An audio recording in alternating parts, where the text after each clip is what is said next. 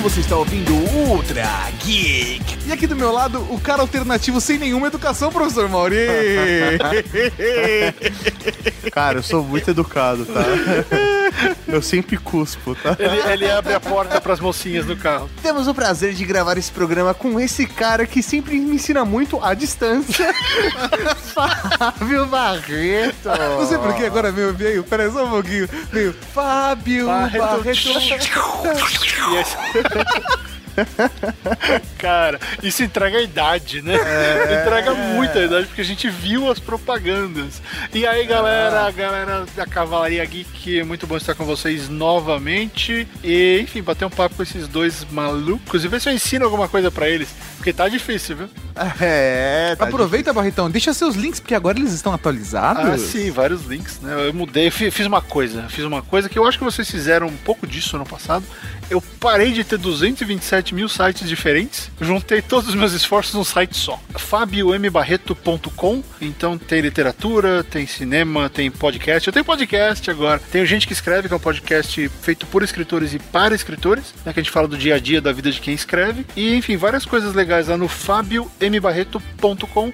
E se você tem Twitter, é só me procurar lá no arroba SOS Hollywood. E no programa de hoje, Tatu? Nós vamos falar sobre educação alternativa. O que, que é isso? Ah, não sei, mas vamos descobrir isso depois dos... Recadinhos. Ah, Recado.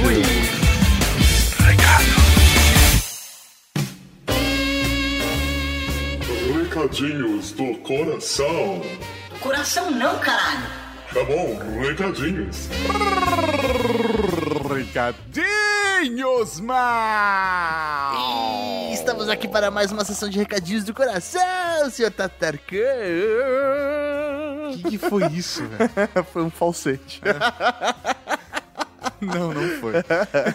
Começando o Mauri com recados importantes pra galera que quer aprender a escrever. Sim, senhoras e senhores da Cavalaria Geek, Fábio Barreto, essa lenda da podosfera brasileira, agora está oferecendo para você um curso para ser escritor. Se você quer escrever seus próprios livros com as suas próprias mãos, esse Fábio Barreto vai lhe O ensinar. curso Conte, curso online de técnicas para escritores, está disponível para compra até sexta-feira. A gente tá lançando o programa na terça. Isso. Em quarta, quinta e sexta. E acabou. É isso aí, você comprou, você pode participar. Se não comprou nessa leva, não compra mais, porque o curso é fechado. Com data de início e data de término, serão quatro meses de aula com o senhor Fábio Barreto para você escrever seus próprios livros.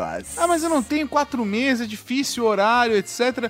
Não tem problema, educação alternativa. O curso tá todo lá, você vai poder fazer download de todo o material, buscar auxílio no Barreto, tem tudo pra você ficar tranquilo. Tranquilo, mas se você seguir a regra, todas as indicações de Fábio Barreto, ao final de quatro meses você terá um romance de 300 páginas escrito. Repita, 300 páginas escritas. Mauri, só funciona quando outra pessoa fala repita. Quando você mesmo fala É que repita. eu preciso de um curso de locução. Precisa. Aí é Léo Lopes, mas aí a gente combina. O curso do Barreto Conte está disponível aqui no link do post e onde mais? Só aqui no link do post. Por que aqui no link do post? Porque se você clicar aqui no link do post, vai ter um esquemitia para você colocar um cupom de desconto. Ah, terá desconto? Cupom de descontos? Eu adoro descontos. 148 reais de desconto. Porra! vai apertar se inscrever, aí tem passo 1, você vai preencher seus dados, e no passo 2 tem selecione a forma de pagamento. Para quem comprar com esse link, você pode dividir em 12 vezes e ainda tem 148, quase, quase, quase 150 reais de desconto. Só lá no passo 2 do lado tem possui um cupom de desconto, é uma pergunta o link. Você clica e aí você vai escrever o que, amor? Raul. Raul! R-A-U-L-L-L. Mas só pra Cavalaria Geek, ou seja, esse código, esse cupom de desconto, só pra quem ouviu no Ultra Geek, não tá nem escrito aqui embaixo. A galera que só clicou e não ouviu o Ultra Geek perdeu. Clica aqui no link, não deixe de colocar o seu código de cupom Raul. R-A-U-L-L-L. Continuando esses recadinhos, Cavalaria Geek, ainda estamos selecionando você que quer ser colaborador no nosso programa de colaboradores. Exatamente, recebemos diversos e-mails, não respondemos ninguém, fique tranquilo. Mas é porque nós estamos avaliando. Tem gente que já mandou texto pra gente, mano. É, tem gente que mandou currículo todo estilizado. Exatamente, então vamos ver isso com calma, pelo menos mais uma semana aí pra gente receber o material e aí a gente a gente encerra o programa, a gente A fecha gente temporada, fe- fecha, fecha, isso aí pra depois abrir. É isso aí. Exatamente. E você, mulher da Cavalaria Geek, você, Amazona, perca a vergonha e mande também o seu currículo. Sim, seria muito bom ter uma Amazônia. Cadê as Amazonas? Acho que a gente É. não recebeu nenhuma de, de Amazônia, né? É, Eu não me rapaz. lembro. Então, Amazonas, por favor, criem vergonha nessa cara, linda de Deus. Essa cara e mais linda. mandem e-mail pra nós. Contato arroba redegeek.com.br para se tornar um colaborador da Rede Geek. É isso aí com um assunto colaborador, hein? E o que, que eu ganho pra ser colaborador, Mauri? Você não ganha nada além de o prazer de trabalhar com esses marechais transantes da Cavalaria Geek. E experiência. É. E crédito, e méritos. Justamente. Sempre que as pessoas falam, nossa, você escreve na Rede Geek. Eu sou colaborador da Rede Geek. É isso aí. Características importantes que eles precisam ter. Precisa ser criativo, comunicativo, Tem que gostar de tecnologia, gostar do universo geek. Às vezes o cara gosta mais de cinema, por exemplo. mas tem que gostar do universo Tem. geek. Sim. Inclusive, tem que ser transante. Tem que ser transante. Manjar um pouquinho de Photoshop é, ajuda. e ser uma pessoa feliz. Sim. Gostamos de E trabalhar ser com pessoas honesto, e felizes. ser honesto. É, pessoas honestas A também. gente só joga na real. É isso aí. Então é isso. Galera, não se esqueça, manda e-mail para contato arroba redegeek.com.br e estamos esperando o Amazonas também para representar as Amazonas da Cavalaria Geek aqui nos textos. É isso aí, Tato. O que, que tem agora? O que tem agora? Agora tem podcast, podcast, podcast. Podcast. O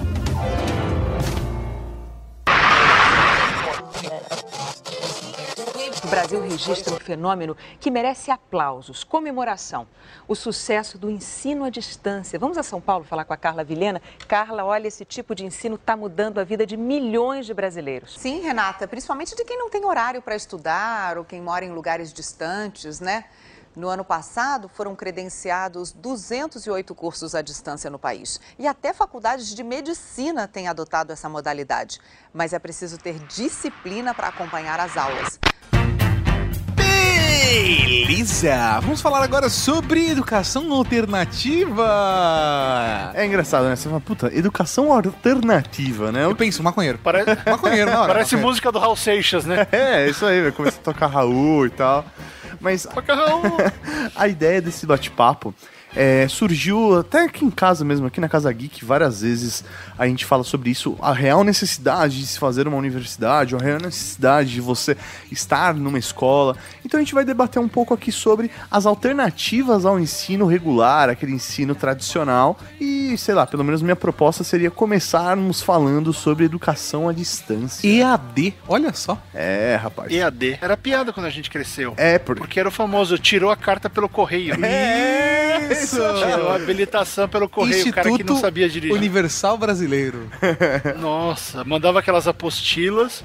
Fora que quem é de São Paulo lembra que tinha os caras com curso preparatório pra entrar na Força Aérea, no Barro Branco, e aí você fazia um monte, recebia um monte de apostila, fazia um monte de prova, e aí chegava no final e descobria que era enrolação. Não, tinha, tinha os cursos de datilografia, né? Ah, é verdade. Eletricista. E o que tiver? Datilografia eu fiz. Eu fiz, mas eu fui, eu ia na escola. Uma vez por semana eu ia na escola de datilografia. Como será que eu ensino a distância de datilografia? Tava escrito na apostila, digite A. Isso, agora digite S. É, na verdade- Em um mês você digitou. Eu, Acabou. base- eu acho, é, eu acho que basicamente era o cara te dava a apostila e você tinha que fazer os exercícios. Porque o lance da escola de datilografia é que basicamente tinha aquela tia com uma régua que ficava dando na sua cabeça. Você errou, pau, faz de novo. O presencial te dava esse incentivo. Esse mãe. incentivo era régua, Era- né? É, era régua, era bronca, era o fato de que você vai ter que digitar essa pá- datilografar essa página inteira. De novo, porque em vez de, ah, você colocou S ali, aí você vai ter que fazer tudo de novo. então era meio assim. Eu lembro muito bem desses incentivos. Mas o que, é, o que é bacana é que o desenvolvimento mesmo da educação à distância ela foi evoluindo com a tecnologia. Como o Barreto falou, né? O Instituto Universal Brasileiro. Ele utilizava o correio como um método de passar esse ensinamento, né? Enviava o material, tanto o material didático quanto o prático também ia pelo correio. Mas, porra, velho, a internet adiantou muito o lado disso. É, porque a única coisa que tinha em audiovisual era o Telecurso 2000 2000, É isso aí. que passava na Globo. Tinha aquele outro também, né? Telecurso Segundo Grau, uma coisa assim. É, é isso aí. Cultura fazia um monte daquelas aulas de gramática com o Pasquale e tinha umas aulas também que era pra- pra vestibulando, né? Tinha um monte de aula que a cultura passava pra, com, material preparatório para vestibular. Então era mais ou menos isso, né? Era a Globo domingo de manhã e a cultura. O resto, mas ninguém fazia nada, né? Não, não tinha tecnologia pra isso. E assim, a educação à distância, ela exige muito do aluno. Você fala a princípio, fala, puta, mano, que várzea, né? O cara não precisa ir pra escola, ele não precisa ir pra faculdade, não precisa ir curso, ele tem que fazer em casa. Porra, é muito fácil. Cara, mas isso exige muito do aluno, porque, velho, não tem ninguém lá pra controlar você, não tem ninguém pra saber se você tá fazendo exercício ou não, não tem ninguém pra acompanhar se realmente você está tendo um bom desempenho. Então depende basicamente de você. É praticamente uma forma empírica de aprendizado. É, é autônomo, literalmente é um autoaprendizado. Existem as opções que são semi-presenciais, né? Sim. Onde a pessoa ela faz o curso determinados dias online, ou ela tem um prazo para poder assistir todas as aulas e fazer os exercícios. E existem aulas presenciais, sei lá, uma vez por semana, uma vez por quinzena, e as provas para provar que você de fato tá tendo o desenvolvimento necessário para a conclusão do curso. A maior vantagem da educação à distância é que você está atingindo uma massa muito maior. A partir do momento que você não precisa estar presencial num ambiente, né? Porque a escola depende de você ter as quatro paredes ali. A partir do momento que você não depende disso, você só depende daquele meio de comunicação para aprender, você consegue atingir uma massa muito maior. Então, o correio, a televisão ou a internet. Então, você consegue levar informação para muito mais pessoas. Entre aspas, é um sistema mais democrático. É, e aí tem uma coisa que é interessante de pessoas que eu conheço, e eu mesmo já fiz vários, eu já fiz três cursos, fiz um curso de roteiro e dois cursos de escrita criativa. Caralho. Ah, online. É, eu acho que no total, no último ano, eu fiz uns sete cursos eh, de especialização. E nenhum deles de caráter universitário, né? Eu já saí da faculdade faz um- quase dois anos, eh, da faculdade de cinema, então eu tenho feito muita coisa pela internet. Alguns gratuitos, outros não. E o que acontece? Eu sinto muito, e eu sinto muito isso, e eu escuto de pessoas que também fazem, que esse curso online, especialmente o de graça, ele, ele cria a seguinte relação. É um pouco do que o Mauri estava falando. Depende de você, mas no sentido de que quem realmente faz o curso é quem está interessado na coisa. Muita gente se inscreve e nunca assiste nenhuma aula. A taxa de gente que se inscreve no curso, especialmente no gratuito, porque você não teve investimento nenhum, você não vai se importar, né? Você faz, ah, depois eu vejo tal. Então, existe uma, uma taxa de, de inadimplência cultural gigantesca nesses cursos, porque o cara que quer, ele realmente ele vai seguir o programa, ele vai assistir a aula no dia que saiu, ele vai se programar para assistir aquela aula. Agora, o resto do. Quem entra só para fazer o baoba, vai embora. E isso é interessante,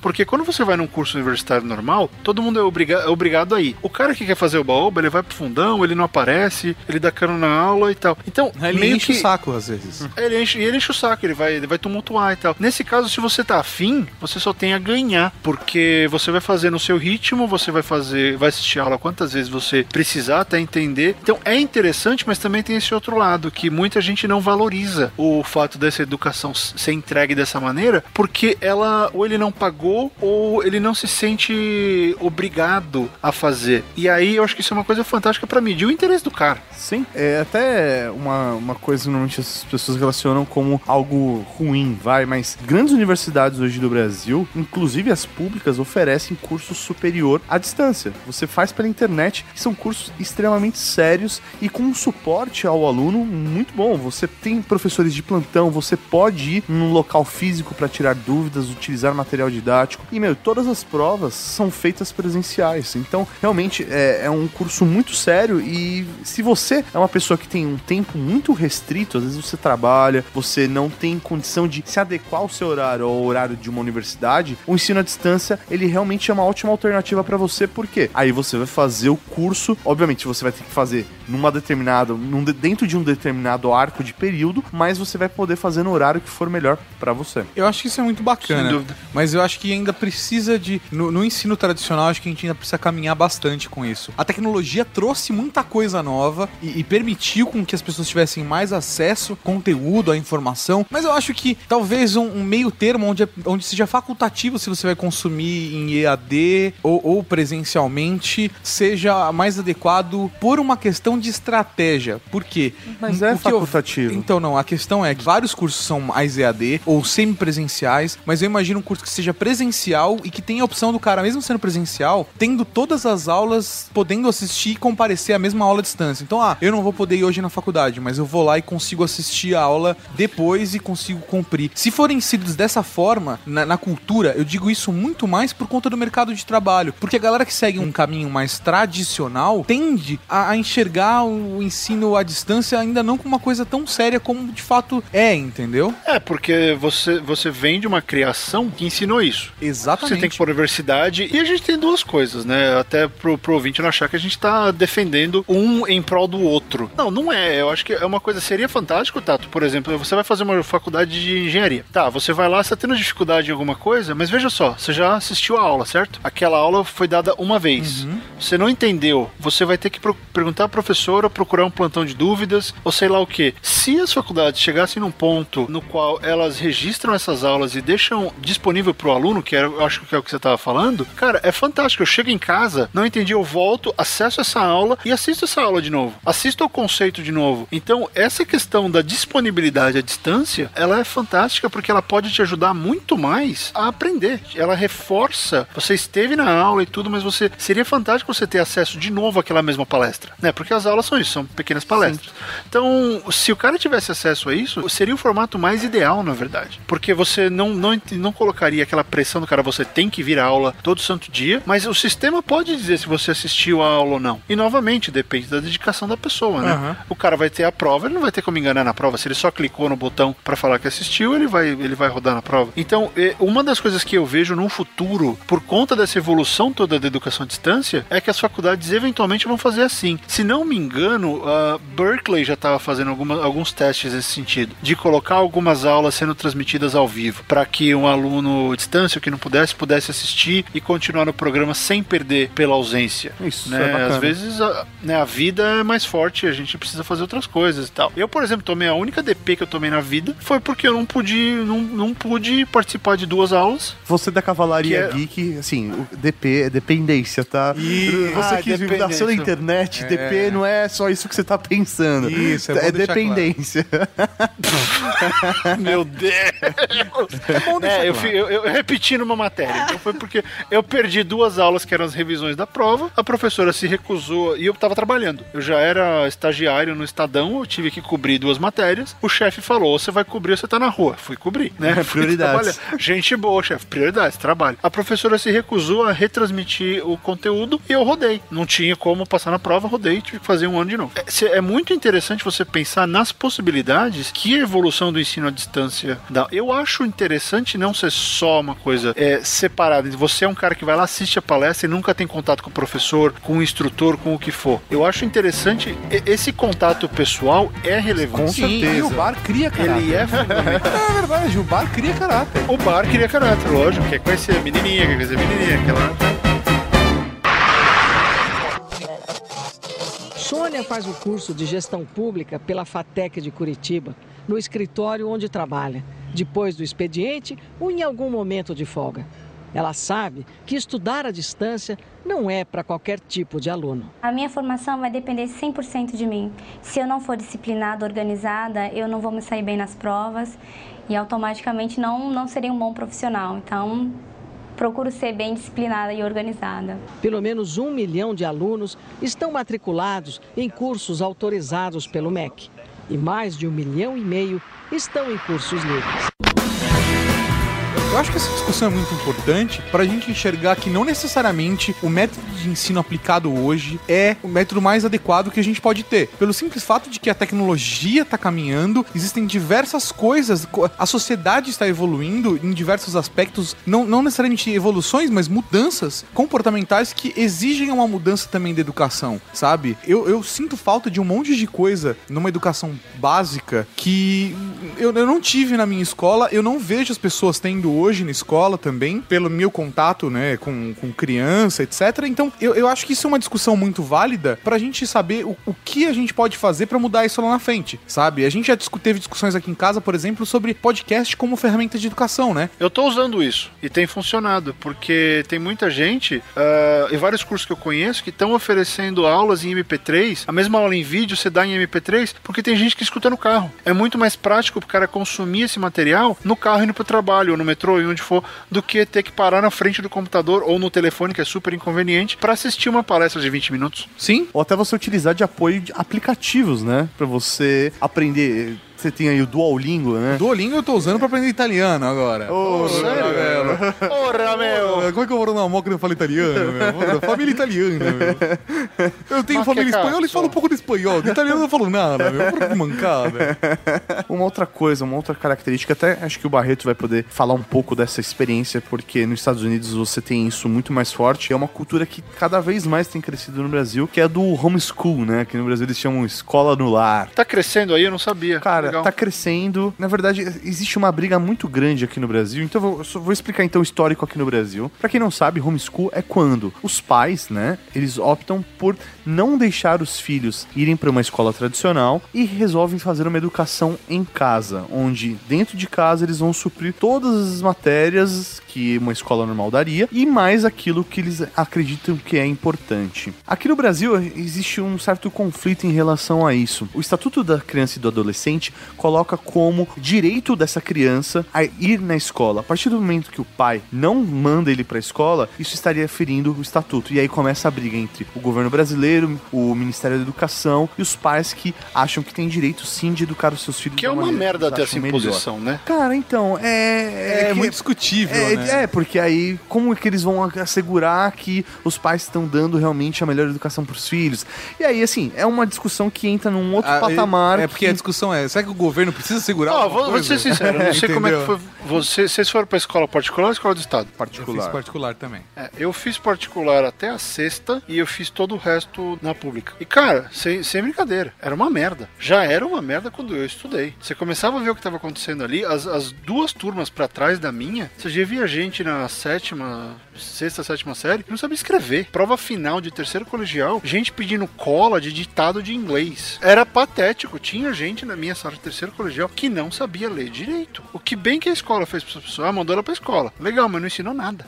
É, aí sim, aí o governo tem que garantir um ensino de qualidade pra Que não faz, né? Não, não faz. Mas a discussão, né? Acho que se a gente for pra esse lado, velho, aí a gente vai fazer um Ah. programa só sobre. Não, eu sei, eu sei, não, eu só tô falando porque assim, eu tive a experiência dos dois lados, do ensino privado e do ensino estadual, e, e os meus irmãos, eles acabaram estudando mais no estado do que eu, e eu vi a diferença. Não, eu, eu dei aula Sabe? no estado, eu sei como é que é Pois- isso. É, é foda. Pois é. Outro dia mesmo tem um cara que faz o meu curso lá, o Escreva Sua História. Ele veio me falar que ele tava, ele tá dando aula pra, pra cobrir, tentar arrumar grana e tal. E outro dia ele foi, ele foi agredido na, na, na, na escola. É que O cara foi agredido por um aluno. Ele dá aula, ele, é um, ele faz é substituto. Ele foi dar uma aula, o, o aluno discordou dele e encheu ele de porrada. Nossa, né? É vergonhoso. Sabe, as coisas pelas quais os professores passam e o estado eh, no qual as escolas públicas estão, cara, é, o- homeschool, que a gente vê muito em filme isso, né? Sim. Quem assistiu Quase Famosos é um dos mais, dos mais famosos. Que tem isso, que tem. Que inclusive o, o ser homeschool, né? O fazer a escola domiciliar é um dos, dos, dos elementos do filme. Você vê. Aqui acontece muito isso porque o que acontece? Os pais pegam, tomam a responsabilidade pra si, acabam sendo até mais estritos do que os professores, porque um pai que se dispõe a fazer isso, ele vai ensinar. Ele não vai falar, eu vou fazer isso só pra passar meu filho de ano. Não, ele vai porque ele quer dar o melhor, ele quer dar o maior número de informação possível. Ele quer deixar a criança mais preparada pro que daí vier. Então, é um negócio, lógico, o outro lado, o governo, mas pô, se o pai quer isso, quer assumir a responsabilidade, deixa, velho. E assim, só pra finalizar, né, Pra explicar esse processo da polêmica no Brasil. E aí, a partir do momento que, beleza, a criança, o pai optou por fazer essa educação dentro de casa. A criança não vai poder passar no vestibular? Como que é? Normalmente rola uma briga, aí os pais entram na justiça, essa criança, ela vai fazer uma prova dentro do MEC pra comprovar seu conhecimento, e aí o MEC certifica essa criança pra que ela possa prestar um vestibular e aí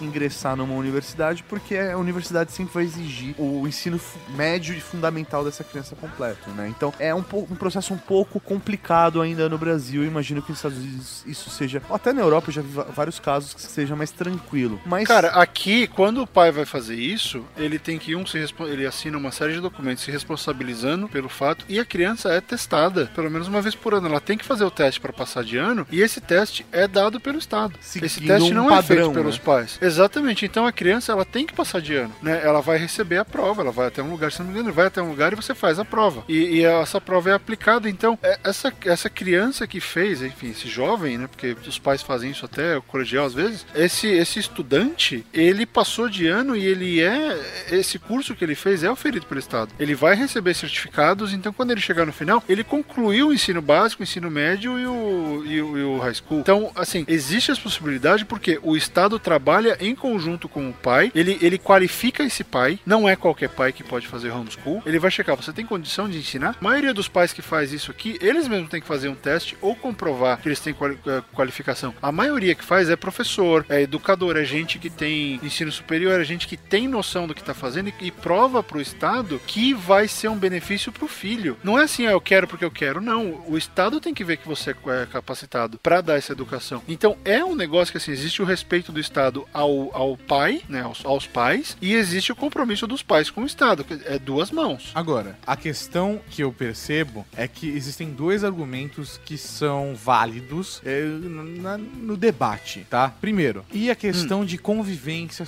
da, da questão de sociedade, de trabalho em grupo, de relações que essa criança vai ter, e isso é importante na construção de caráter. E Justo. segundo, os pais que são mega tradicionalistas ensinando coisas que socialmente não são aceitas, mas às vezes por um grupo religioso, às vezes para algum, algum grupo e aquilo é, entendeu? Então, a gente tem, a gente sabe que a gente tem escolas nos Estados Unidos e escola no Brasil ensinando criacionismo e dando mais valor pro Sim. criacionismo do que pro evolucionismo, mas ao Claro. mesmo tempo, eu vejo muito mais crianças tendo ensino criacionista é, em homeschool, pelo que eu já vi, pelo que eu já li sobre o assunto, do que em escolas criacionistas. Ok, mas você concorda que esse, esse ensinamento ele vai ser transmitido para a criança independente do local onde ela está? Porque são os valores da família e eu vejo essa questão do- dos valores, eu fico imaginando, tem um monte de valor que a Ariel acha que a gente ensina, aqui é o valor brasileiro. Não, não é o valor brasileiro, são os nossos valores. Assim como tem valores americanos que eu acho fantástico ela pegar. né? Ela já tem um senso de, de pátria diferente, assim, que ela nunca teria no Brasil. A gente não tem muito orgulho do que a gente é, então eu acredito que essa informação, esse problema do ah, vou ensinar criacionismo, ou tem famílias, a gente sabe disso, que vai ensinar homofobia, esse tipo de coisa, porque é o valor da família e isso vai ser incutido na cabeça, vai ser passado pro estudante pela família, às vezes pela igreja, pelos amigos, essas coisas vão chegar. Então tem que criar o discernimento, realmente o contato social amplia horizontes, sem dúvida nenhuma. Mas aí tem o outro lado, né? Imagina você, você mora, você é professor, você mora num bairro que a escola que está acessível para você, você sabe que é uma escola muito ruim e você decide que você vai fazer homeschool do seu filho para não expor o seu filho a essa escola problemática. Faz, faz um puta sentido. Sim, é, assim, e vale citar também que eu coloquei o criacionismo como um exemplo, tá? Eu não citei Não, mas é que é um exemplo bom, porque ele é uma merda. Não, não, Então- não. Eu acho que todo mundo tem direito de ter a sua escolha. Todo mundo tem o direito de estar errado, né? Sim, é, é, inclusive nós. Quem sou eu pra discutir? Mas eu acho que é, o ponto do criacionismo é um ponto realmente importante porque ele é um, é um divisor de conhecimento. Uma pessoa, por exemplo, aqui no Brasil, que vai fazer um vestibular e teve uma base todo criacionista, como que ela vai prestar um vestibular? Você de entendeu? biologia. É,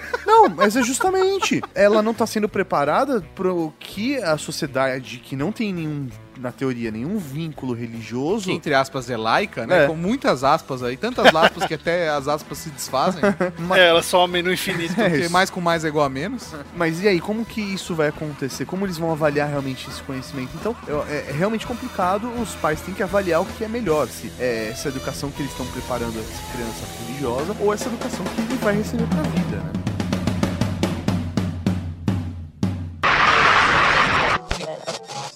Agora a gente está falando de escola, agora tem pessoas, tem crianças, jovens, adolescentes que não estão indo à escola, que o estudo é feito em casa. Vamos ver a reportagem. Legal. A gente aprende quando a gente acorda e termina quando a gente deita. Eu tenho tudo organizado para não perder no dia a dia, porque na escola a gente está acostumado ao professor ter que falar o que fazer. Já em casa, né, nós é que temos que organizar o nosso horário, nós é que temos que buscar alternativas de nos organizarmos. Eu quis que eles não seguissem aquele padrão quase que um, uma, um padrão seriado, né? quase que uma linha de montagem. Eu quis que eles tivessem um rumo diferente no aprendizado deles. Quando Kleber decidiu que os filhos iam estudar em casa, a mãe foi contra. Eu vetei, né? Falei, não, você tá ficando doido, que isso? Mas ela foi voto vencido. Aí mudou radicalmente. A gente passou a não ir na escola, a gente tem que buscar as nossas próprias atividades. Em nenhum momento eu pratiquei, vamos dizer, o que é chamado homeschooling. Ou seja, eu não trouxe a escola para dentro de casa. Muito pelo contrário. Eu desescolarizei e procurei fazer com que eles fossem autônomos. Falando né, sobre educação alternativa, normalmente a gente relaciona a educação a um diploma ou a conquistar esse diploma para conseguir um emprego. Ou algo obrigatório, né? É isso aí. Mas não sei se você sabe, você pode fazer cursos porque você escolheu isso. Só para se desenvolver como, como indivíduo ou para desenvolver alguma habilidade profissional que não necessariamente necessita de um certificado, né? É, isso aí. Eu, por exemplo, comecei agora um curso de áudio. Macramê. É isso. Curso de macramê. Eu comecei um curso de animação. Porque ele quer fazer Ah. festas infantis. Isso aí. Isso, ele quer ser o palhaço. Isso, Porque a gente já tá atendendo bar mitzvah, festa de formatura. 15 Ele- anos. Exatamente, o Mauri ele quer se especializar. Ele vai ser o palhaço Maurizinho. Maurício, palhaço Isso. Maurizinho, isso aí. Não, eu tô fazendo um curso de animação focado em cinema, né? E, cara, é um curso gratuito, que é um curso de um ano e meio, onde eu tenho diversas matérias, e o foco dele é o mercado de trabalho de cinema, cara. E eu achei isso muito foda, é um curso que é dado pela Prefeitura de São Bernardo, e eu tenho diversos eh, professores que são da área, são ótimos professores, mas não é um curso reconhecido pelo MEC, ele não é um curso que tem um certificado válido pro mercado de trabalho, ele não vai me dar... Chupa o Mac. É, não, é isso aí. Chupa o Mac. E, velho, eu tô tendo um conteúdo rico pra caralho, eu tô aprendendo muita coisa. E, velho, é um curso de graça que não necessariamente vai me trazer nenhum retorno direto. Mas eu, como pessoa, se souber aproveitar tudo aquilo que tá sendo me passado, eu vou conseguir colocar isso em prática e conseguir outros trabalhos, sabe? Mauri, sabe o que eu percebi há três dias? Eu entrei num site pra ver um. Era, um. Era um produto concorrente do meu curso, que eu achei um produto, não era um curso. Que a gente nem falou do seu curso. é. A gente, Ah, a gente fala, A, a gente gente chamou fala, porque a gente mas- queria discutir educação. Você tá pra fazer um curso e a gente não falou nada. Tá só. Não, não, não, depois a gente fala. já falou no Mas, spot, né? A gente já falou no spot. A gente fala de novo, mas a gente já falou no spot. Sabe o que eu achei interessante? Eu entrei nesse, nesse site desse produto. Que basicamente assim, é um site que faz uma oferta pro cara que entra, ele vai, vai te ensinar tantas coisas, só que na verdade é um chamariz pra você ir lá e contratar os serviços dos dois profissionais daquele site. Ah, ok, válido, é o modelo de negócios dele, legal, é assim que funciona. E aí eu fui olhar, quem são esses caras? Aí eu entro na biografia dos dois donos do site, e a primeira coisa que tem, formado pela tal, pela universidade tal. E aí eu fiquei pensando, uma coisa me chamou a atenção, fiquei cinco minutos pensando, aí eu, ah, já sei, cara, eu não falo pra ninguém onde eu me formei. É engraçado. Se alguém vem especificamente e me pergunta onde eu me formei, eu viro e falo, fiz São Judas. Só que eu já fiz tanta coisa profissionalmente, eu já tive tantos projetos, tantas realizações, um monte de merda, as merdas não falo pra ninguém, mas um monte de coisa já deu certo, que o meu gabarito são as coisas que deram certo. Eu nem lembro de falar, sou formado por tal lugar. Eu- é, Porque- justamente, eu também, cara, é muito engraçado as pessoas têm essa, ah, não, eu sou formado pela universidade foda do caralho a quatro. O que não está errado. Se você fez ECA, você se formou pela U, você fez Casper, você valoriza isso, fala, mas eu acho que isso só é válido. Isso não é uma crítica, isso é uma constatação. Não tô reclamando de quem faz. Uma constatação de que depois que você já tem uma carreira, o lugar onde você se formou, ele passa a ser menos relevante, porque você vai ser o cara que trabalhou na Veja, Tem mais o currículo, cara que né? trabalhou no UOL. Exatamente. É que nem quando a gente começa a fazer curta-metragem, primeiro você coloca aquelas merdas que você faz de graça. Né, eu fui segunda assistente de câmera do curta-metragem de 3 minutos do Zé das Couve. você vai fazer um- você faz uns 20 desses. O currículo é uma, uma relação de filmes que ninguém nunca vai ver. Na hora que você faz o primeiro filme mais ou menos, você vai e tira tudo põe isso no topo. Ah, eu fui primeira assistente de câmera num curta-metragem que foi, foi pré-selecionado pra Cannes. Pronto, você entrou lá, acabou. Os outros viram porcaria. Então, é uma coisa louca, porque eu falei, pô, já tô com o quê? Com 17 anos de carreira, eu acho. E o lugar onde eu me formei é uma das últimas coisas que eu falo. Primeiro eu falo que eu trabalhei no Estadão, porque eu aprendi a prática lá. Então, é isso, eu falo isso antes de eu me formei na São Judas. E não é porque a São Judas Judas é particular, caramba. Não, porque eu realmente não penso e eu não, eu não valorizo isso. Eu prefiro um cara que me fala: olha só, seu texto é fantástico, eu quero te contratar. Não é, olha, onde você estu- gostei do seu texto, mas onde você estudou? Ah, você fez Casper, ah, então não gosto da Casper, eu prefiro Mackenzie. Não vou te contratar. Eu acho que você tem que ser muito. Tem que ser, tem que ser um chefe muito babaca pra pensar assim, Sim. cara. Qualidade do profissional que vai dizer. E o Mauri falou isso e eu pensei nisso na hora. Porra, eu nem me identifico formado em jornalismo. Todo mundo sabe que eu sou jornalista, então, ó, sou jornalista, ponto. Trabalho no Word. É, e é, e é muito foda. É muito foda que, sei lá, eu pelo menos tô encarando esse curso que eu tô fazendo. Velho, é um curso que são todos os dias durante três horas, tá ligado? É, é quase um curso superior, a carga horária de um curso superior. E, cara, eu tô encarando isso de uma maneira tão positiva que eu tô assim, ah, velho, vou assistir matérias em outros cursos lá, porque tem Cine TV e animação, tá ligado? Eu vou assistir também umas matérias em Cine TV, sabe? Troquei ideia com outros professores, porque eh, eu tô vendo isso como uma oportunidade de aprender, sabe? As pessoas, elas hoje, elas estão muito vinculadas a, ah, não, o mercado de trabalho, eu preciso ter uma certificação. E, velho, até onde isso é Depende, positivo, né? né? Depende. Se você é um programador, se você é um cara que vai mexer com ISO, se você é um cara que vai fazer uma coisa técnica, a certificação ela é importante, mas às vezes ela é mais importante do que você ter terminado o curso universitário. Com e aí a gente entra numa nova realidade, que é a realidade defendida um pouco por aquele mito do Vale do Silício, de que os grandes gênios da, da informática, da computação e das redes sociais nunca terminaram a faculdade e começaram nas garagens, embora muita gente ignore o fato de que eles tiveram investimento pra caramba, pode até ter começado na garagem, só que tinha muita grana, né? A maioria desses grandes gurus, eles,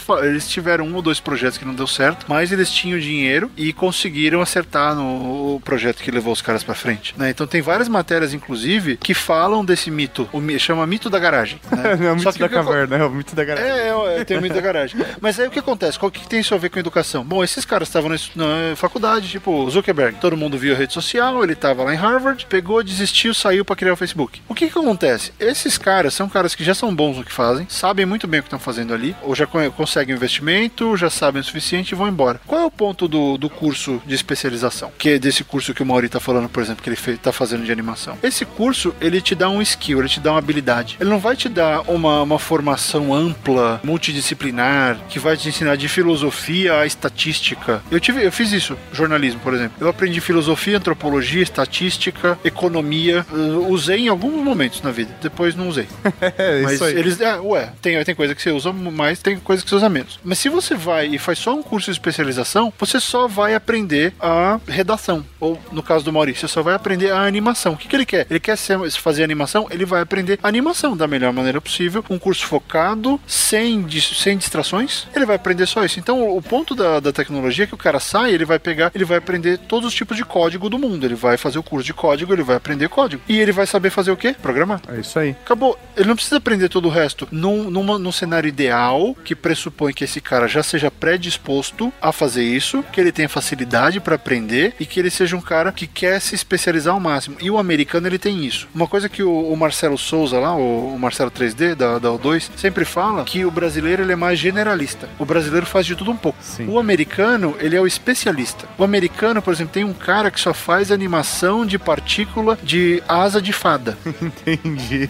É bem específico. Só que aí você vai, você vai fazer um filme da Sininho, quem você vai contratar? Você vai contratar esse cara. E quanto você vai pagar esse ele é- cara? Não sei o que ele Então, Porque Ele é o exatamente. melhor pra fazer animação de partícula de asa de fada. né? Então existe essa questão da especialização que o brasileiro ainda não tem. A gente ainda vê com maus olhos. Por quê? A gente vive tendo que pular de galho em galho. É uma necessidade cultural da gente. Né? Até que você se firme no lugar, todo mundo tem um monte de emprego. Então, essa cultura de você sair da, da universidade e ir fazer um curso de especialização, ou vários cursos de especialização, por exemplo, você quer aprender a ser diretor de cinema. Você faz vários cursos que tem a ver com isso e vai se capacitando ao máximo antes de começar a dirigir filme. É possível fazer, porque é uma outra mentalidade. Porque o que acontece aqui no mercado? O cara quer saber se você sabe fazer ou não. Até tá, tava comentando de certificações que o pessoal da área de TI tem, né? Sim, porque quando você vai trabalhar, dependendo da área, você vai trabalhar com rede, você vai trabalhar desenvolvimento em algumas áreas de desenvolvimento também. Às vezes, vale mais você ter um certificado da empresa, sei lá, você tirar um certificado Oracle, Cisco, IBM, Microsoft, do que necessariamente você fazer um curso universitário. É óbvio que a maior parte dos profissionais do mercado, até por conta do comportamento mercadológico, etc., fora o ensino tradicional, o ensino superior tradicional, você fazer cursos opcionais durante a faculdade ou até mesmo depois da conclusão da faculdade, para que você tenha certificados que o mercado não tem ou que você tenha conhecimentos que o mercado não tem. Você se tornar um especialista. É exatamente o que você estava falando, Barretão. Do cara ter uma, uma característica, ter um conhecimento que o resto do mercado não vai ter. Né, E a gente não tá dizendo aqui de maneira alguma que você não precise do curso universitário. Eu não me arrependo de ter feito. Não, porra, sério, É. velho. Eu recomendo que Agregou- você vá pra faculdade, é muito bom Agregou pra caramba. Agregou pra caramba. Agora, se de repente você não tem grana pra ficar quatro anos pagando curso, você precisa trabalhar e, e você tem uma coisa que você é bom, só que você precisa melhorar e tudo, faz, faz um curso especializante. Faz porque você vai chegar no lugar, ó, você você faz HTML, você faz CSS, você vai chegar pro cara, tá aqui, ó, eu fiz isso, isso, isso. O cara vai olhar, ó, faz um pra mim. Você vai lá e faz na frente dele. Acabou, ele sabe que você, que você é capaz. Ah, às vezes vale É, muito e- mais você fazer uma especialização no que você é bom de verdade e aí fazer uma faculdade tradicional que vai te complementar aquele conhecimento. Sei lá, por exemplo, eu quero É. ser um fotógrafo foda. Aí você faz um curso fudido de fotografia e complementa isso com o ensino tradicional de, sei lá, administração, Pra você poder criar um negócio que você quer lá na frente, entendeu? É, ou vendas, cara, porque, por exemplo, vendas é é uma coisa que muita gente subestima, só que, especialmente na nossa área que é da área criativa, você quer ser animador, escritor, podcaster, dono de site que vai competir com a Omelete daqui 10 anos, esse tipo de coisa, se você não souber vender o seu produto, o seu produto vai falhar. Ponto. Ana, aos 5 anos, nunca foi a uma escola. Ainda não tem noção da escolha que os pais fizeram por ela. Eu gosto de fazer barraca, de pula-pula, de escorregador, de contar historinha. Ela tem tudo ali embaixo no cantinho dela. Na hora que ela quiser, ela pega, ela corta. De vez em quando eu tô ali, eu tenho um tempo com ela e depois deixo. Aí eu tenho outro tempo e, sabe, ensino alguma coisa, mostro, exploro aquilo e deixo ela, tipo, ruminar aquele negócio, sabe? E como ficam as relações com os amigos? Os meninos dizem que ainda mantêm contato com os ex-colegas, mas enfrentam alguma incompreensão. A maioria deles pensa isso, que é sair da escola e ficar dormindo até tarde, o dia todo, sem fazer nada. Mas é, é tudo ao contrário disso, é ter responsabilidade, acordar cedo, ter compromisso com os horários. A lei brasileira exige que os pais matriculem os filhos com mais de seis anos em escolas da rede regular de ensino. Como Kleber e Bernadette não fizeram isso, foram acionados pela justiça por abandono escolar. Para provar que estava certo, Kleber propôs um desafio: submeteu os meninos que tinham 13 e 14 anos de idade na época ao vestibular. E eles passaram. Eu acho interessante a maneira como a internet revolucionou o aprendizado. Tanto aprendizado de merda quanto aprendizado de coisa realmente bacana. velho. E- Então, por exemplo, a gente tava falando lá Facebook atrás... você não aprende nada, tá? É bom, foi bom avisar. Ah, talvez É, até eu, se- eu sempre falo, não, o cara que é escritor de Facebook não vai pra lugar nenhum, desculpa. A não ser que o cara saiba vender. Aí esse cara, velho. Porra, esse cara tá bem, viu? Agora, é, por exemplo, existe o, o Duolingo que a gente falou lá atrás, né? E eu tenho a única experiência mais intensa que eu tive ultimamente de aprendizado online foi com o Duolingo. E podcast também, às vezes eu uso alguns podcasts como, sei lá, podcast pra aprender japonês, podcast pra aprender frases, sabe? Eu acho isso É, muito um, do- um dos, um dos 10, 10 podcasts mais ouvidos no Brasil no iTunes é um podcast de inglês, pra aprender inglês. Olha que legal. É isso aí. Se você procurar o ranking de podcasts brasileiros, vai mostrar que um dos 10 mais ouvidos é um negócio de aprenda inglês com não sei quem. E o cara deve fazer uma grana comercializando o produto dele. É muito legal. Não, tem um... Assim, nunca ouvi, mas eu achei bacana, tá lá entre, né, entre os grandes podcasts, de repente aparece um curso de inglês. Eu, oh, bacana. Existem diversas alternativas, mas a gente sabe que hoje é, existem plataformas específicas para você fazer cursos. Eu sempre gosto de citar um site chamado Coursera. Coursera, né? A era dos cursos, né? Coursera. O Tato coloca o link aí pra vocês. O, o Coursera, ele dá um monte de curso. De várias, várias, várias, várias, várias modalidades, tipos, tamanhos. Tudo de graça. Legal. Porque o site é patrocinado e tal. E então o pessoal, cara tem um curso, vai lá, coloca no Coursera, eles aprovam o curso e o curso acontece. Muitos deles têm atividades em grupo, você manda material pro seu instrutor. Alguns dão certificado, sabia? A maioria dá certificado, você tem um certificado de conclusão. Então, se você fez os exercícios, você tem que fazer uma série de coisas para receber. Se você só assistiu a aula e não participou, você não recebe. Que então você pode aprender qualquer coisa usando esses sites. E aí você tem cara, às vezes da Índia dando curso, que você não entende nada do inglês infeliz. Tem gente da Austrália que você também não entende nada do inglês infeliz. Mas tem cursos sendo produzidos e ofertados por gente de tudo quanto é canto do mundo. E esses sites, eles servem como guarda-chuvas. Eles reúnem esse monte de material. É muito louco, cara. É, é um mundo que a gente. Eu fiquei surpreso quando eu descobri que, que existia. Foi muito alucinante. Cara, o e ano é muito passado, grande. eu e o Mauri tivemos a experiência de desenvolver um curso. A gente participou do processo de produção de um curso mexicano. É verdade. Veja só. Veio a galera do México e tal. A gente produziu aqui com o nosso expertise de produção, etc. A gente prestou um serviço e a gente trabalhou com a galera pra produzir esse curso online pro México. Que legal. Foi muito legal, cara. Foi muito da hora, cara. Inclusive, Aliás, um abração, Valente. É, nóis, velho. É. Você vai ver os Anda, anda, anda, anda. Cadê ligeirinho? Se você tem algum, tiver algum ouvinte no México, provavelmente você vai ver aí os papéis de paredes da Casa Geek nesse curso. que bacana. Você vê, porque é uma ferramenta que permite, de fato, a criação de conteúdo internacional e tem alguns sites que permitem que você coloque o seu curso lá e cobre. A pessoa compra e ela recebe o seu e-book, recebe as suas videoaulas, recebe o seu conteúdo num pacote e ela consome o seu curso. Uma outra plataforma legal de, de cursos é o curso de podcast.com.br do nosso grande amigo Léo Lopes. Exatamente. Hoje ele tem um curso. É. ele tem um curso online de podcast. E Ele tá dando online? Eu achei que fosse só presencial. Tem o presencial e o online também. Você pode comprar o, curso online e aí você recebe os vídeos como fazer o seu próprio podcast. Aliás, o curso do Léo é bem completo, viu, cara? Eu não sabia que existia, mas eu recomendo. O Léo é foda. O Léo é, o- ele é muito foda, cara. Se você quer aprender a fazer podcast, tem que aprender com ele. Quem sabe um dia eu resolvo aprender a editar podcast? aí, ó. Eu sei, cara, mas eu tenho uma preguiça. É, sabe o que você tem que fazer? Faz uma permuta com ele, velho. Você, É. você coloca seu curso pra ele de, de roteirista e ele, você- ele te passa o curso de podcast. É, não, de- deixa ele. Não, eu não quero aprender a editar podcast, deixa quieto. É, de- deixa, eu tenho Barone, o Barone edita os meus, então tá tudo bem, cara. A gente tá falando do curso podcast do Léo, mas o Barreto tá lançando o curso dele. Agora que você vende seu Não, peixe. olha que engraçado. É, é, não, não é vender o peixe, mas olha que coisa. Lembra que eu falei no começo que eu juntei todos os, todas as minhas ações num site? É, e assim, eu acho que isso é válido. Não, não estou vendendo peixe. Isso é válido pra você que trabalha com criação, com criatividade, com, com entretenimento. Eu tentei vários projetos. Tinha o SOS Hollywood, eh, depois eu fiz o US Reporter, eu tive um site de poesia. É, Você faz as coisas, né? Vai tentando. Ah, o meu site já, já esteve, já tive site vinculado ao Judão, que aliás, beijo Borbs. Ah, falou muita coisa legal. Já tive, já tentei colocar site na MTV. A MTV, inclusive, fechou e nunca me pagou o que eles me deviam de anúncio. Ah, seus putos.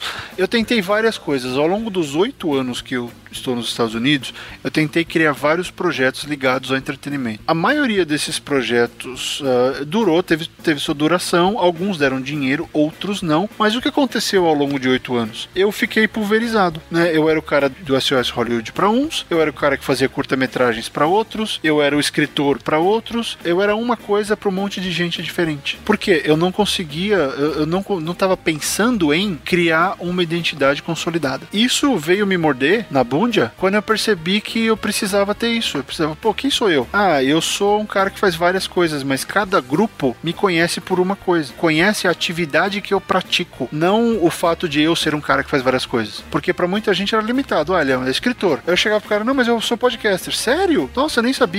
Ah, eu também escrevo reportagem, sou jornalista. Nossa, não fazia ideia. Então, essas, essas atividades independentes, elas não conversavam. E aí o que aconteceu? No começo desse ano pra cá, eu falei, eu vou me reposicionar. Eu vou buscar um posicionamento que me interesse, que tenha a ver com o que eu faço, que, que agregue valor pro, pra minha marca. Porque todos nós, você aí que vai fazer um curso, Mauri, fazer um curso de animação, ele vai ter que se posicionar como animador. Em algum momento, ele vai ter que criar a imagem do Mauri animador. Senão não me coloco no mercado. E, e essa imagem do Mauri, ela com certeza vai passar pelo Ultra Geek. né? Então foi interessante começar a pensar nessa unificação de marcas e de atividades para que quando o cara conhecer o Fábio M. Barreto, eu não sou só o escritor de Filhos do Fim do Mundo. Eu sou um cara que faz um monte de coisa. Eu sou um tradutor, eu sou tradutor do New Gaiman, eu sou escritor premiado, eu sou jornalista, eu sou podcaster do Rapadura Cast e do Gente que Escreve, que é o meu podcast novo. Eu faço uma série de coisas. Eu presto serviços literários e eu faço filmes. Ente- Entendeu? Eu, eu, eu tinha, eu sentia necessidade necessidade, e vários consultores me falaram isso, de unificar a minha imagem. E o que aconteceu? Eu falei, eu preciso fazer coisas que agreguem, coisas que tenham a ver comigo, coisas que eu tenho tesão pra fazer. E eu sempre gostei de ensinar. Eu queria começar a criar coisas que cobrissem furos que eu senti quando eu tava crescendo. Eu sempre quis aprender a escrever mais rápido e melhor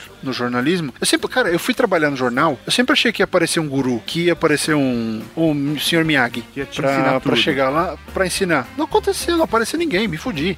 Tive que aprender fazendo merda, caga, Sim, né, tomando sim. porrada. E todo Raramente mundo você vai é assim. encontrar um cara que é, é o mestre, que é o cara que vai te pegar pela mão e vai te levar por um caminho tortuoso, mas que vai te construir um profissional fudido lá no futuro. Pois é, aí, cara, eu resolvi meio que ser, um, ser esse cara em alguns aspectos. Falei, quer saber? Eu vou ajudar, cara. Eu, eu, eu me ferrei tanto na vida, tomei tanta porrada porque ninguém chegou pra mim e falou, não faz isso. Não, não faz, não faz. Tô falando, não faz. Vai dar merda. Eu decidi, falei, quer saber? Eu vou fazer várias coisas que eu posso ajudar a galera que começar a escrever. Por conta. E, e e tô fazendo um monte de coisa de graça nisso. Eu criei o podcast, que é o Gente que Escreve. Eu apresento ele com o Rob Gordon, que é um dos melhores cronistas modernos da internet brasileira, se não o melhor. Ele escreve pra caralho e é um amigo meu de longa data. A gente já trabalhou junto em redação, a gente virou muita noite fechando Sci-Fi News. Eu sempre quis gravar com ele, a gente criou o podcast. E eu fiz outra coisa, que eu criei o Escreva Sua História, que é um curso online. São algumas aulas em vídeo, que eu tava inclusive testando o sistema. São aulas em vídeo, é uma mescla, são aulas em vídeo, textos.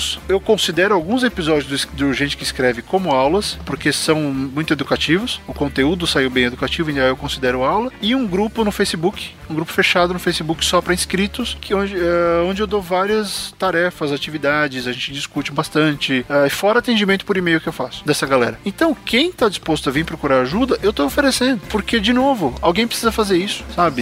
E eu já tenho tanta experiência com esse negócio e, nossa, eu tô aprendendo muito aqui. Eu comecei a escrever agora, eu comecei a escrever em inglês agora recentemente. Não sei se eu falei pra vocês. Não. Mas eu já tô migrando de mercado, então eu tô aprendendo pra caramba com o sistema americano. O que, que o mercado americano precisa e que é o que o mercado brasileiro veladamente quer. Então tem tanta coisa que eu aprendi com os últimos cursos que eu fiz que eu falei, vou, vou repassar, que eu acho que é fundamental. E o mercado, cara, imagina, o podcast tá tão forte ultimamente porque tem um monte de podcast. Imagina se tivesse só três. Ia estar numa ilha ali perdida e deserta. Né? Então, assim, como todo mercado, a, o mercado de escritores, ele precisa ter mais gente uh, escrevendo, escrevendo bem. Então eu falei, eu vou fazer isso, eu vou tentar pegar essa galera que tá começando, a galera que tá, que tá com, tem segurança, que nunca fez. Eu vou pegar esse cara pela mão, vou falar, ó, assim, assim, assim. Eu vou dando dicas, vou explicando um monte de, de orientação até onde eu posso gratuitamente. E, e esse cara usa, usa o que ele achar que vale. E aí, essa semana eu dei o outro passo, que a gente fala de plataforma. Eu criei uma plataforma de um curso pago para escritores. Então o que, que eu fiz? Eu peguei vários cursos que eu já fiz, juntei bastante coisa legal, coloquei muito da minha experiência nisso e criei um curso de quatro meses para quem quer escrever, que é o Conte, é o curso online de técnicas para escritores. né? Esse curso foi lançado essa semana e ele vai ficar com inscrições abertas até a semana que vem. né? Então, para quem está ouvindo esse cast no dia do lançamento, esse curso ele vai ficar à venda até sexta-feira. Sexta-feira eu vou fechar as inscrições e aí só quando eu abrir uma nova turma e tal, mas porque as aulas já começam na primeira semana de novembro. Que cuja proposta é a seguinte: quem se inscrever no curso e levar a sério, como a gente estava falando até agora, vai ter um romance escrito no final do curso. Então, em quatro meses Porra. você vai escrever um livro. Do caralho. E eu não vou dar fórmula mágica, não. É a experiência, é a orientação. Por exemplo, os 15 primeiros que se inscreverem no curso vão ter uma hora de orientação individual comigo. Porra, legal. Eu vou pegar o livro do cara, uns trechos, eu vou ler e vou explicar individualmente. Vai ter encontro por Skype, Hangout uma vez por mês com todo mundo. O cara vai poder mandar e-mail, eu vou, vou tirar dúvidas. Basicamente vai ser assim: eu, vou, eu não vou pegar nenhuma tradução, não vou escrever nada nesse meio tempo. Eu vou ficar só dando esse curso, sabe? Porque alguém tem que pegar e capacitar esse pessoal. Porque, que nem o, o Mauri falou, esse curso está sendo dado pela prefeitura. Pô, as prefeituras tinham que fazer isso, cara. Tinham que pegar essa galera. Tem gente que mora em comunidade carente que me manda e-mail, fala: Olha, eu não tô conseguindo assistir o vídeo porque eu tenho internet de escada. Meu, é triste. Mas eu amo escrever. A minha família fala pra, pra eu desistir, os meus professores falam que não dá futuro, todo mundo tira sarro da minha cara porque eu falo que eu amo escrever e quero ser escritora. O que, que você faz? Alguém tem que ajudar esse povo. E é por isso que eu tô criando uma, uma parte, tem uma parte paga, claro que eu vou, eu vou dar muito mais coisa, mas aí já é justo por quem tá pagando. Mas eu não vou parar de fazer, de ajudar com o podcast, por exemplo. Sim. Mas me fala do Conte, só, só pra, eu- pra eu entender como funciona. Vai ser esse curso de quatro meses. É, O cara tem que seguir esse passo a passo durante quatro meses? Ou é um curso que ele pode assistir a hora que ele quiser, tipo do que a gente tava falando antes do, no podcast? São as duas coisas. Eu criei as métricas pro cara escrever em quatro meses, até pra dar aquela motivada, né? Falar pro cara, ó, tá aqui a sua meta é essa, você pagou por isso, é bom que você cumpra. Porque você sabe, Barreto, Não, que é- tem o, o- o- o desejo interno de um dia escrever um livro, né? Você sabe. Nem Então, seja por pronto, puro sim. tesão. Só que eu, eu já, eu, não, eu, no meu caso, não consigo fazer em quatro meses. Eu posso fazer seu curso? é, é uma pergunta pessoal, não é uma Pode, pergunta do. pode, porque eu, fiz assim, eu, eu, criei- eu pensei no seguinte, tem gente que escreve rápido que nem eu, tem gente que escreve duas vezes mais devagar do que eu. Mas o que que eu pensei? Se o cara vai fazer, que nem o Mauri falou, são três horas por dia, não é Mauri? que Você faz? Isso, três horas por dia. É, no meu curso é assim, uma hora por dia, durante a semana, não precisa nem trabalhar fim de semana. Se o cara cumprir a carga de uma hora por dia, é, escrevendo ou fazendo os exercícios que vão fazer com que ele escreva mais rápido, em tese ele termina o livro. Depende dele. Eu não posso Ah. entrar na cabeça do cara e falar, escreve, infeliz. Não, vai lá. Mas o curso Não, vai eu vou- continuar disponível pra mim em mais de quatro o meses. curso, quem comprar, é, as aulas são downlo- downloadáveis. Ah. Então, tudo, a apostila, os arquivos em MP3, as aulas, tudo você pode fazer o download e guardar. É, então, eu, eu até falo, eu fiz um vídeo es- explicando todo esse esquema e tal. É, aliás, né, quem clicar no link que tá aí embaixo no post, acredito, vai ver esse vídeo, eu explico o curso e tá tudo, tá tudo explicado, os módulos, como é que vai funcionar. Porque assim, o cara vai ter só uma hora para escrever todo dia, é a minha proposta para ele. E toda semana ele vai receber uma aula de aproximadamente 20 minutos, uma tarefa e a meta de escrita daquela semana. Ó, você tem que ter tantas páginas, eh, tantas palavras escritas nessa semana. Se você cumprir a sua meta, no final você vai terminar um livro de aproximadamente 300 páginas. Então vai ser mais ou menos assim. Eu vou dar os parâmetros e vou dar as ferramentas pro cara aplicar. Agora, se tiver algum problema, não der, o cara, ninguém tem obrigação de terminar. Eu vou botar a pilha, porque tem mu- muitas dessas pessoas que estão falando que vão se inscrever e que são membros do Escreva Sua História, por exemplo, me falam que sentem falta desse acompanhamento. Tem alguém ter tipo, alguém realmente pra compartilhar. Exato, sabe? E aí vai ter um esquema no curso que assim, eu vou criar o, o gêmeo. Você vai, todo mundo que fizer o curso vai ter um irmão gêmeo, que vai ser uma pessoa que eu vou escolher a dedo, tem um formulário que o cara preenche. Eu vou ver diferentes características e vou fazer pares ou trios, dependendo, de pessoas que tenham que possam se complementar. Ó, que maneiro. E aí eu vou fazer um ler as coisas do outro. Então vai ser interessante se alguém quiser escrever junto, por que não? Né? Eu vou deixar, vou dar liberdade para essas pessoas fazerem o que elas quiserem, mas eu vou criar essa dupla de criação, porque eu acredito muito em dupla de criação. Eu acredito muito no lance House e Wilson. Da hora. Sai muita coisa legal. Vocês dois são um dos maiores exemplos de dupla de criação que existe. Vocês existem, vocês têm uma unidade, é uma unidade dupla. É isso né? aí, cara. Eu, eu E- tenho essa sensação que eu consigo criar qualquer coisa com o Mauri, cara. Qualquer Tá vendo? Pensa numa ideia. Eu e o Mauri a gente já criou.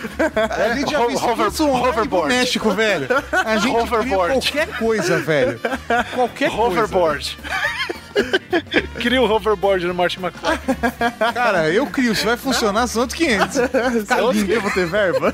Então, é, exatamente. Vou ter verba. Depende do tamanho da verba. En- Entende? Eu, eu quero construir um negócio porque, cara, eu sinto falta dessa formação de base para escritores. Não tem. E outra, eu quero que outras pessoas façam. Precisa ter. O- A educação brasileira precisa disso. A gente precisa que. Precisa ter que, que o trabalho do Eudoro Sport, do Dracon, que o meu trabalho tenha continuidade, que o trabalho do Bianco, que tudo isso tenha continuidade. A gente não pode ficar esperando as, as exceções. A gente, o mercado americano funciona por quê? Porque tem muito escritor. As editoras assimilam esses caras porque tem muita gente com qualidade. O mercado brasileiro ainda tá engatinhando, então todo mundo precisa ajudar. E eu tô tentando ajudar. Então tem essa missão, é claro, tô cobrando e tudo, mas porra, porque são quatro meses. Eu não vou virar um negócio, ó, vou te dar uma semana aqui e tá tudo certo. Não. Eu, eu honestamente acho, Barretão, que falta é, é, iniciativas como essa, relacionadas à educação, como o que você está fazendo, como o que o Léo está fazendo, para a gente poder disseminar um conteúdo de mais qualidade, é, entender como a gente pode entregar esse conteúdo de mais qualidade na internet e como a gente pode fazer para levar mais informação e educação para as pessoas, sabe? A gente Com às vezes pensa, ah, o problema do Brasil tá na educação. E eu ouço isso o tempo todo. O problema do Brasil tá na educação, na educação, na educação. Só que quando você coloca toda a responsabilidade pro Estado resolver, pra um governo resolver pra você, você fica de mãos atadas. Você vai ter que, você vai ter que lutar através do seu voto, você vai ter que lutar feita através de uma reunião de pais e mestres. Agora, quando você vai lá, coloca a mão na massa, faz uma coisa efetiva, que é, é um sistema alternativo, mas que pode, de fato, interferir na vida das pessoas, dar mais informação, mais educação e mudar a vida das pessoas, cara, não tem como não aprovar um projeto desse, sabe? É isso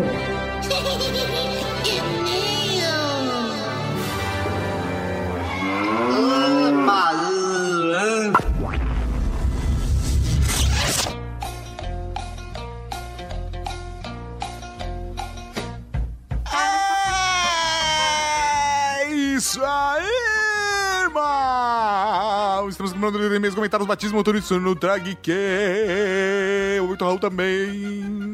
É isso aí, senhor Tatacan. Pra começar, como faz o pessoal mandar e-mail pra gente? É muito fácil, muito simples. Você manda pra ultrageek.redgeek.com.br. Você também pode deixar um comentário aqui no post do programa. Mandar um e-mail pra ultrageek.redgeek.com.br. Tô conseguindo minha estratégia de falar três vezes, Mauri, lembra? Eu tô desde o parkour nessa, Mauri. É três vezes. Vamos lá. E é isso aí, então vamos agora para o primeiro e-mail.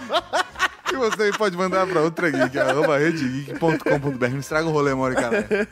o primeiro e-mail é de Vanguard, o estivador da Cavalaria Geek. Ele mandou Raul Marechais da Fodelância e senhores entendedores dos Paranauês. Raul, meu velho! A casa mais geek para mim tem que ser o reino de distopia. Hã?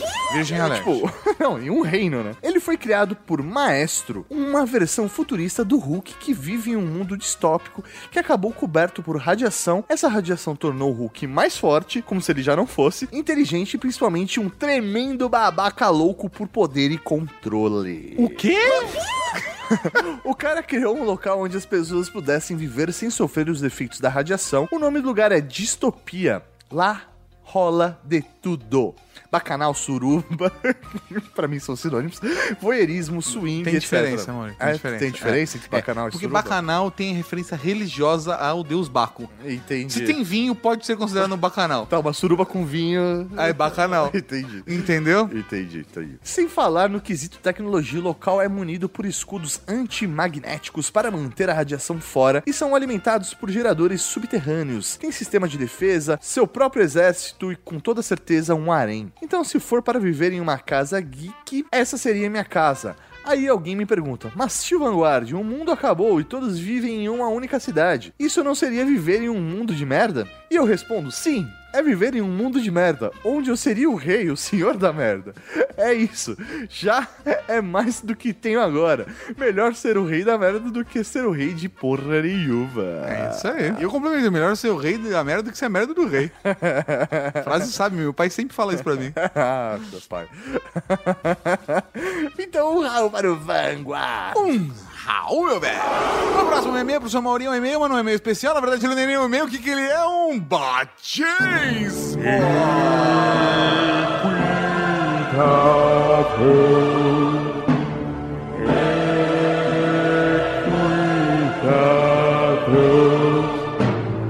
Na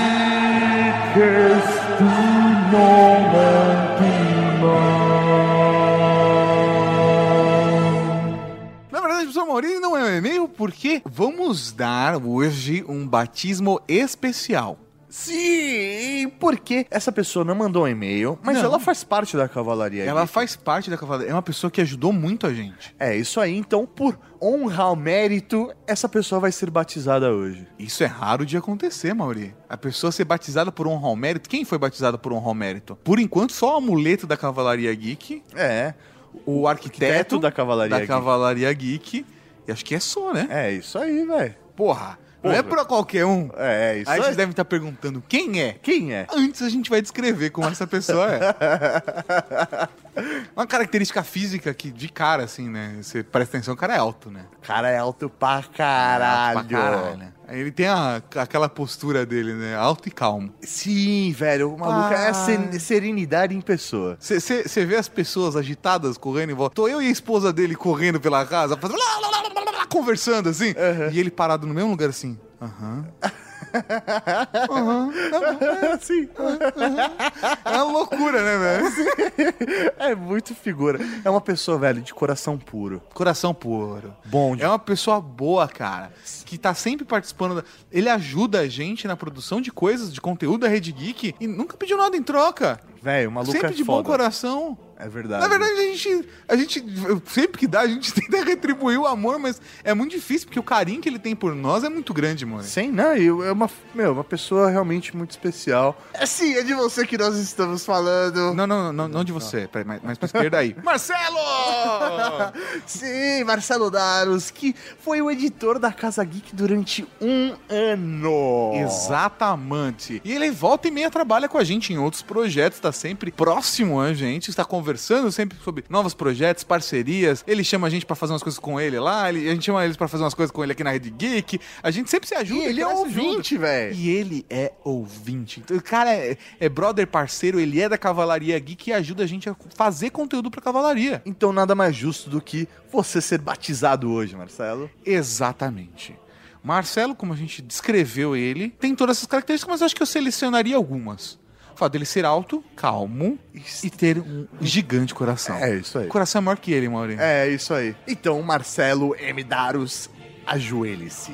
A partir de hoje, tu serás conhecido como O minguado da Cavalaria Geek.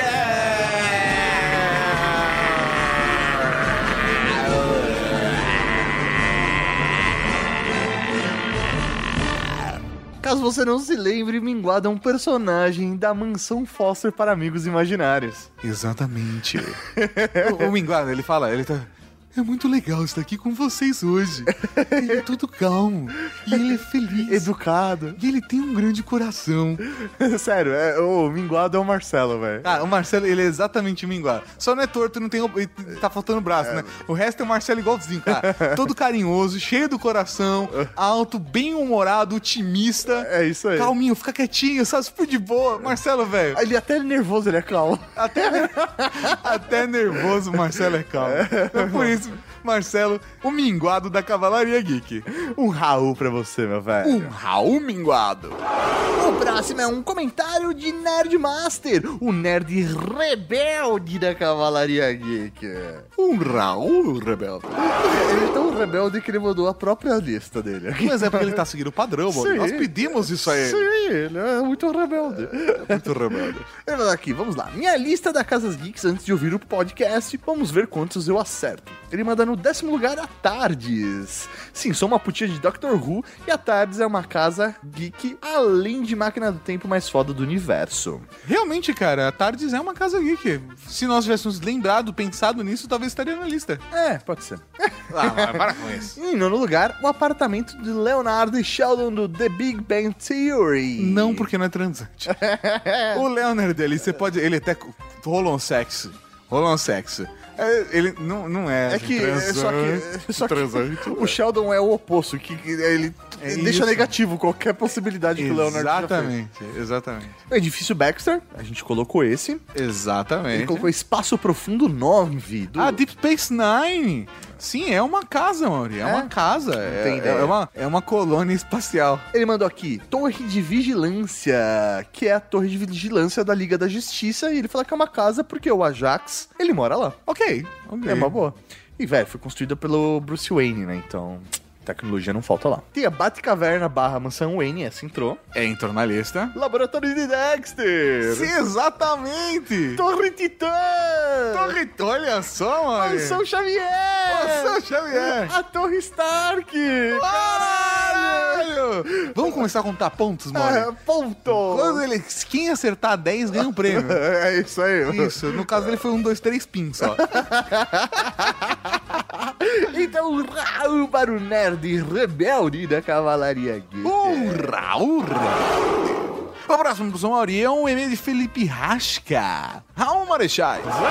Na vida real, queria me desculpar, mas a casa de vocês não é a mais geek e transante. Peço que avaliem o Stephen Hawking. Só a cadeira do cara já é um show de geekeza única. Fora que os filhos e toda a transação que ele curte. Creio que a casa dele seja o ápice geek transante. Caralho, velho, faz sentido, faz sentido. O cara, velho, tem uma deficiência, tem uma doença degenerativa, mano. E transa pra caralho. Porque assim, né? Transar pra ele é receber lambida na orelha. Acho que não. Ah, velho, o maluco fez filho, mano. Depois do. do da... Sim, durante a doença dele, velho. É? É, ele casou e fez filhos. Ah, funciona então? É, A velho. gente falou isso no Trageek. É, velho. Então fica aí a dica pra vocês também, o We Are Geek 71 Stephen Hawking. É isso aí, então. Um Raul para o Felipe Rasca. Um Raul, velho. E falando em Raul, Vamos para o Momento Raul.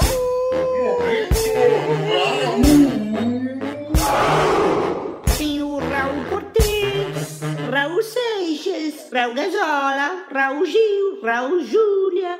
Cara, tem Raul pra caralho aqui. Decidi inovar, mano. Caralho, velho, você é muito inovador. Eu sou muito inovador. Um Raul para a Subnet, que ouve o programa até o final e provou isso. Um Raul para Milhouse, que queria a toca das tartarugas ninjas no top 10. Um Raul para Thiago Iório, que falou: a Casa Geek é o concurso porque está na moca, velho. Porra, velho. Tiago Iório que é o embaixador da Moca da Cavalaria Geek. Thiago Iório. Um Raul pro Carrasco da Cavalaria Geek, que mandou a sua lista, exatamente a lista que inspirou a gente a fazer esse programa, nos comentários pra compartilhar com a Cavalaria. Um Raul para Sérgio Underline Ramos, que queria a toca dos gatos de Thundercats nesse top 10. Boa! Um Raul pra Chibi Martins, a mística da Cavalaria Geek, só porque ela é uma linda. Ah, Gatora. Um Raul para o Ash da Cavalaria Geek, que lembrou da casa do Johnny Test e suas irmãs gêmeas geniais, que eu nunca ouvi falar, e a do Como Jimmy isso? Neutron e seu cachorro, que também não sei. Meu Deus. Um Raul pra Jairo Panzer, o tanque de guerra da Cavalaria Geek, que fez menção honrosa da casa de Dr. Brown, de De Volta para o Futuro. Sim, é também uma casa geek. Um Raul para o Rogério Mício, Papai Noel da Cavalaria Geek, que mandou um ho ho ho. Um Raul pra W Gomes, que compartilhou um gadget para mulheres mijarem de pé. Sim, a gente falou e realmente existe. A gente, eu, sei disso e já vi pra vender em farmácia, mas não é em todas que você encontra, hein? Um Raul para Daniel Conte, o Capitão América da Cavalaria Geek, que mandou seu próprio top 10. Um Raul pro Alegria da Cavalaria Geek, que faz anotações de comentários e quase sempre esquece de mandar pra gente. Um Raul para os 25 comentários que pediram o Tato fazendo parkour. Infelizmente não foi dessa vez. Tem que ser 50, mano, nessa, né? Não era? É isso aí, velho. Um Raul pra todo mundo que mandou e-mail, mandou comentário, mas não foi lido aqui. Um Raul pra você que baixou esse programa. Um Raul pra você que vai se inscrever no curso do Barretão. Um Raul pra você que vai se inscrever no curso do Barretão usando o cupom de desconto Raul. Um Raul pra você que vai ser colaborador aqui na Rede Geek. É isso aí, Cavalaria Geek. Então até semana que vem. Com mais um Ultra Geek. Aqui na Rede Geek. Tchau. Próximo e-mail pro seu Maurinho é um e-mail, mas não é um e-mail especial. Na verdade, ele não é nem um e-mail. O que, que ele é? Um batismo. Ele não é um e-mail especial. Não é nem um e-mail. Não é nem um e-mail. Não, que saiu. Ele não é um e-mail especial. Ele nem é um e-mail. Estourou o áudio. Acho que não, não vi. Peraí. Você acabou de ouvir o Ultra Geek.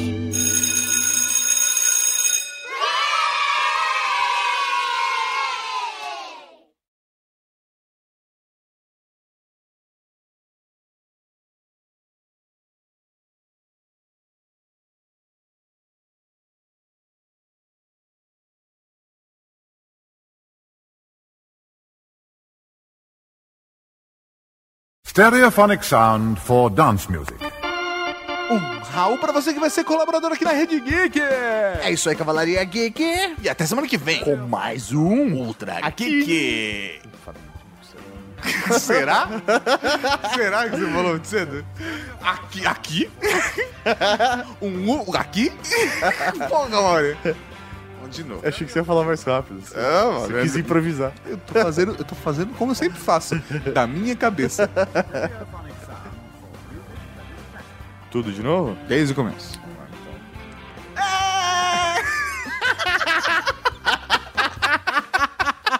Só porque o cara cara tá atrasado, né? É pra fuder mesmo, né, velho? Filha da puta.